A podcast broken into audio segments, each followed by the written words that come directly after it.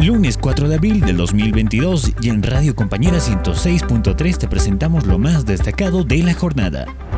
Empezamos con noticias de política. El expresidente y dirigente del Trópico de Cochabamba, Evo Morales, denunció este lunes un presunto hecho de protección al narcotráfico que implica al menos un coronel que habría instruido retirar a personal de Humopar de un operativo contra las drogas. Según el expresidente, los hechos denunciados habrían ocurrido el 25 de marzo por el río Sacta en el Trópico de Cochabamba.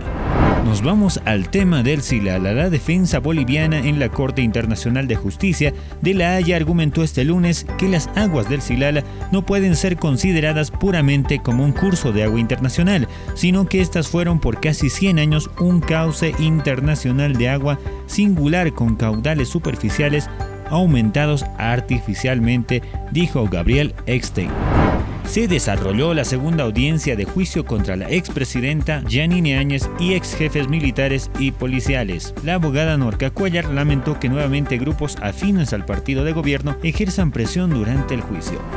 Noticias de seguridad. Una mujer abandonó a su hija de tres meses al interior de la habitación por más de 24 horas, mientras ella se encontraba en la frontera con la República del Perú.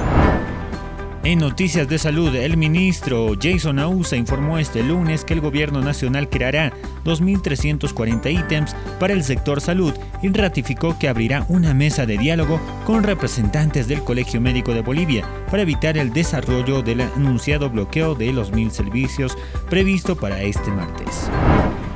En la ciudad de La Paz, el ejecutivo de la Federación de Choferes Primero de Mayo del Departamento de La Paz, Edson Valdés, expresó el rechazo de su sector a los controles de carnet de vacunación anti-COVID que anunció el municipio paseño.